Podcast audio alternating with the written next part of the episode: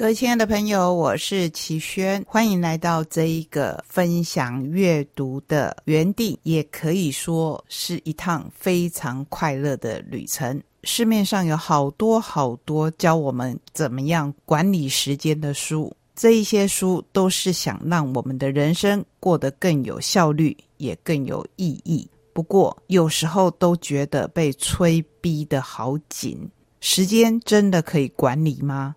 还有，我们一生到底有多少时间呢？你可能会说，我们有多少时间是老天爷所决定的，谁也不知道自己的时间到底有多少。或许也正因为如此，我觉得今天的选书格外的珍贵，也格外的罕见，因为里头甚至跟我们说，即便什么都不做，我们的人生也不会毫无意义。这样的一本书是不是非常的特殊？至于其他共享的好书，前半段也就是跟着这个主题走，希望能给我们更轻松自在的生活。然后我们要跟着小朋友们读两本非常好看的桥梁书，那就赶快来踏上旅程吧！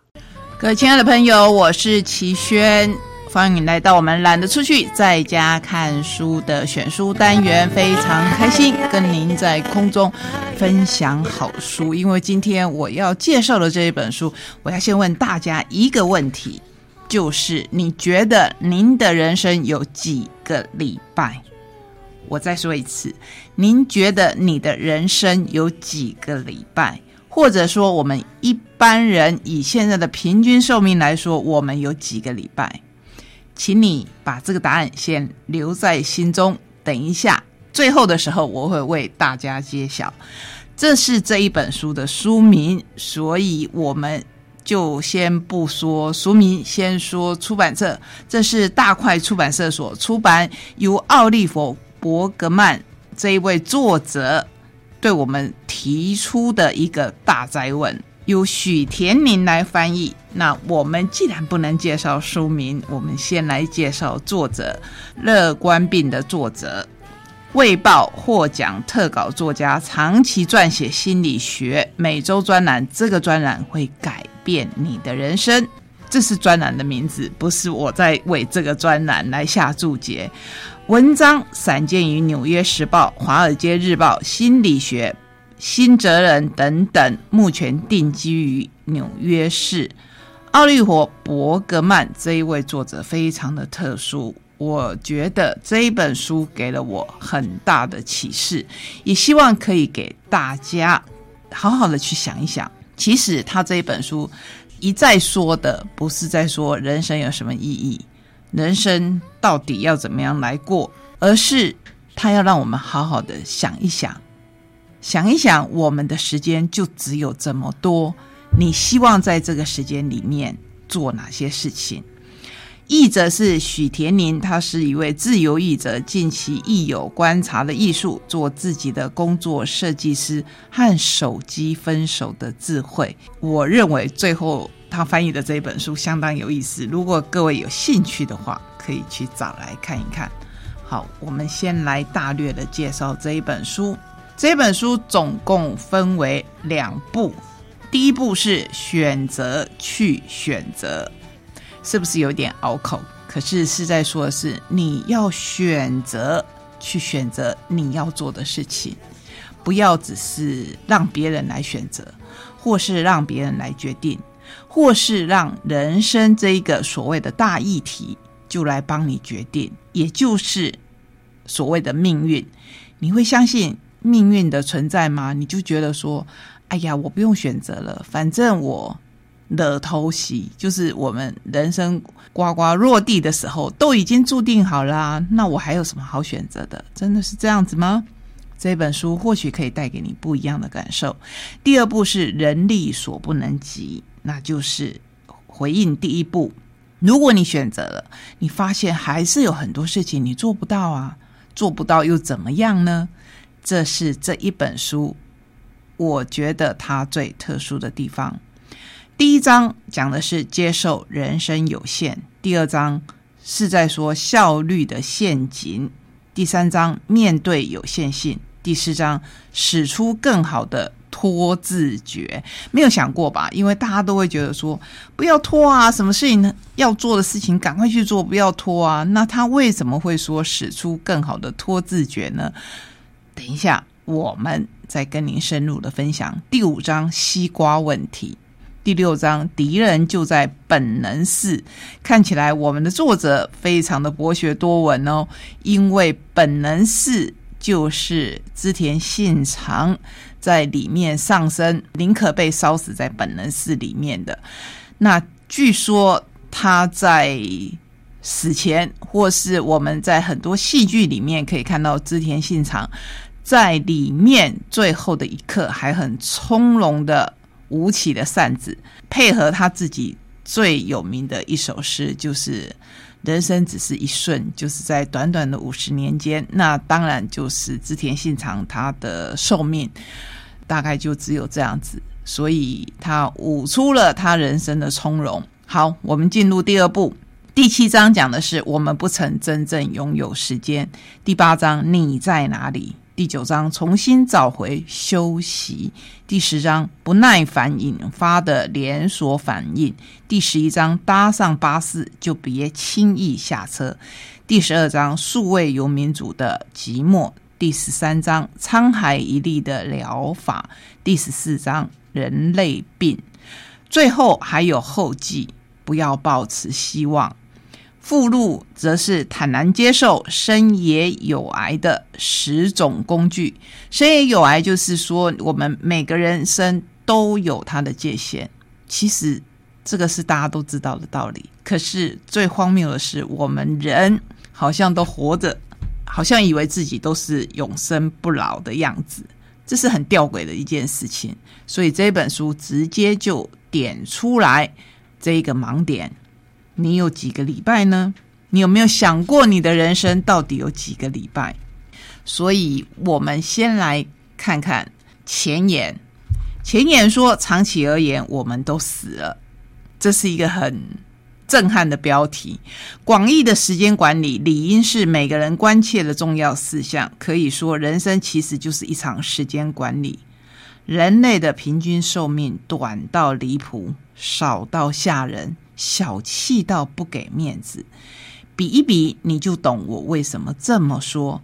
第一个现代人类出现在至少二十万年前的非洲平原，而科学家推测生命未来将以某种形式在延续十五亿年以上，直到日益增强的太阳热度夺走最后一个有机体的性命。而你呢？假设你活到八十岁好了。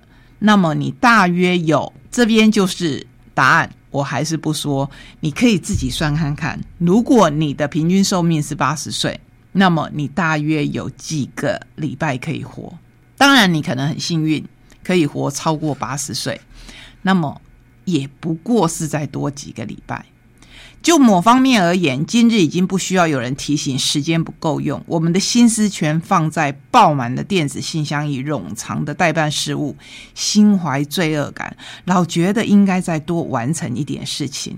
我们像愚公一样的努力移山，而且移的不止一座。你怎么知道人们感到很忙？这种事就和你。如何知道某个人吃素一样？别担心，他们会告诉你，因为几乎每个人都告诉你：“我好忙哦，这件事情，这个时间我插不进去任何事情。”民调一再显示，我们感到前所未有的时间压力。可是，这不是很吊诡吗？我们不是一再的宣称我们的科学在进步，我们的工具。不断的出现在帮忙我们节省时间吗？那为什么我们还是永远觉得时间不够用呢？这就是这本书要跟您讲的重点。刚才说到了，我们总觉得这个不会多出一分一秒的二十四小时，就是我们每一个人分得的一天的时间都是公平的。那你总觉得再也挤不出一分一秒，或是我们人类企图再多挤出一分一秒。爱好很忙，只不过是个开端。停下来想一想，就会发现其他五花八门的抱怨，其实也是就是在抱怨时间有限。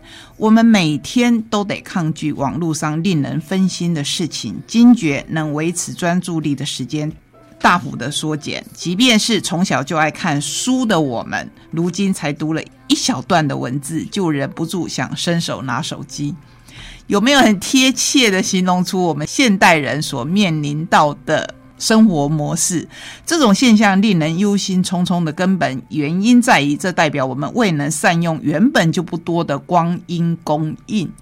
也就是说，你以前可能只有书必须要读，可是现在我们有好多好多的资讯在电脑、在手机，尤其是现在几乎已经不再。利用电脑，而是手机，就拼命拼命的划手机。可是书还存不存在？书还存在。洗衣服这件事情还存不存在？存在。做家务这件事情存不存在？还存在。你会说我们现在有洗碗机，我们现在有瓦斯炉、电磁炉等等，它好像可以帮我们省时间，对不对？因为以前的人需要生火来做料理，可是真的有吗？真的有帮我们省时间吗？那么问题到底出现在哪里？这个就是这一本书要跟我们讨论的。因为我觉得每一章都很精彩，我们就来分享我曾经翻译过的一位大哲学家他说的。他说：“我不在乎发生了什么事。”这一句话或许需要解释一下。我不认为。克里希纳穆提，也就是我刚才提到了这一位，我曾经翻译过他的书的大哲学家。他的意思是，当灾厄降临在我们或别人身上，我们不应该感到难过、同情或者愤怒。他的意思也不是我们不该未雨绸缪，他只是在说，当你活出不在乎发生了什么事的人生，你的内心就不需要得知未来走向将如你希望的那一般。因此，当你看着事情是否会一如预期发展的时候，也不必一直处于紧张的状态。那一句话不代表我们现在不能采取明智的行为，以减少日后事态不妙的几率。此外，万一灾厄最后仍然降临，我们还是可以尽全力回应，没有必要把苦难或者不公平当成活在世上不可避免的命运。抱持尽人事听天命的态度，就能在我们唯一能够确定的时刻，也就是当下这一刻，免于焦虑。这个很重要。所有的宗教、所有的哲学概念都在告诉你，我们应该要活在当下。可是，到底要怎么活在当下，而且免于焦虑，或者反过来说，免于焦虑的？很好的方式是让我们活在当下，这个是里面要跟我们补充的一点。同时，我要带到现在我们在面临的事情，就是全球疫情。全球疫情暂停时刻，有时这种心头一震，会一下子影响到整个社会。我是在新冠病毒疫情肆虐下，纽约市封城期间写下这一章的初稿。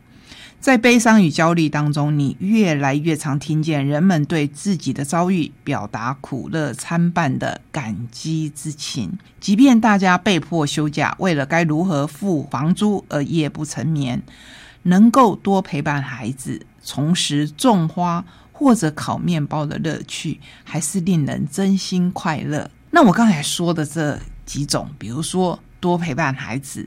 重拾种花或烤面包，这是以前当我们在有所谓正常工作的时候会被我们压缩掉的，或被我们挤出生活之外的，所以才说我们人类的进步到底是被时间掐住了脖子，或是说被时间管理这个字眼掐住了脖子，还是我们真的有比较多的时间去做我们想做的事呢？真的不见得。也因此，我觉得这一本书格外的重要，才会把它选为今天的选书。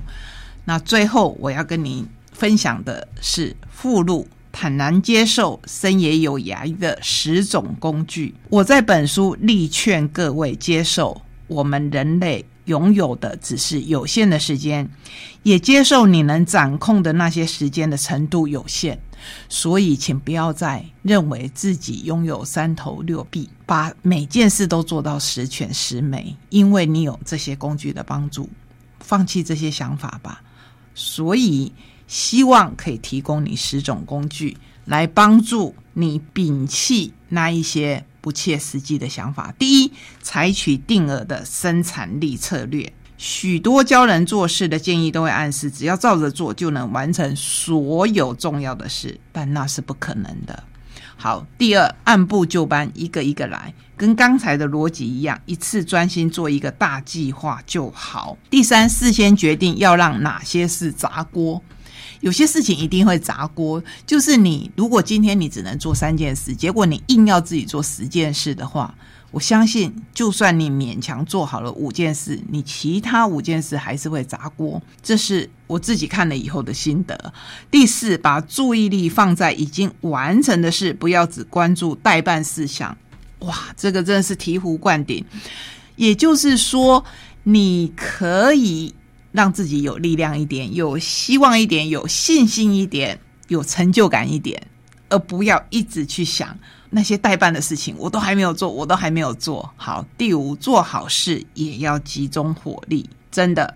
做好事也要集中火力，每一件事，我不是说好的事情哦，是做好事情，把每一件事情做好也要集中火力，而不是说我三件都怂怂散散的做。第七，在柴米油盐酱醋茶中找到了新鲜感，这都是人类古老以来就在做的事情。请不要让这些新鲜感失去，不要让这些乐趣感失去，这是多么可惜的事！因为这是我们人类的根本啊。第八，在人际关系当中做个研究者。我们因为渴望彻底的把握时间，引发无数人际关系的问题。除了过度掌控的行为，还有承诺恐惧症，没有耐心听别人说话，感到无聊。这中间。我尤其要强调承诺恐惧症。我们总觉得我们有义务去答应所有我们爱的人或爱我们的人，我们对他许下的承诺，他们对我们的要求，真的是这样吗？请改掉这个习惯。第九，随手行善。第十，练习什么都不要做。你有没有想过练习什么都不要做呢？好，最后我要揭晓这一本书的答案。也就是这一本书的书名。你的人生如果以八十年来算，你知道你只有几个礼拜吗？你只有四千个礼拜，短的吓人，对不对？小气的不给面子，所以，请你一定要好好的、好好的珍惜你的人生。我没有，请你要好好的运用时间，就算你什么都不做。也没关系，请记住，你跟这一本书名一样，即便你活到平均寿命的八十岁，你都只有四千个礼拜。你现在几岁了呢？你还有几个礼拜呢？请你好好的珍惜，跟我一样，从今天开始来练习。我们其实到底到底就是我说到底呢，我们可以练习什么都不做。这是今天跟您分享的选书，希望可以让我们都静下来，即便只有花十秒钟，好好的想一想。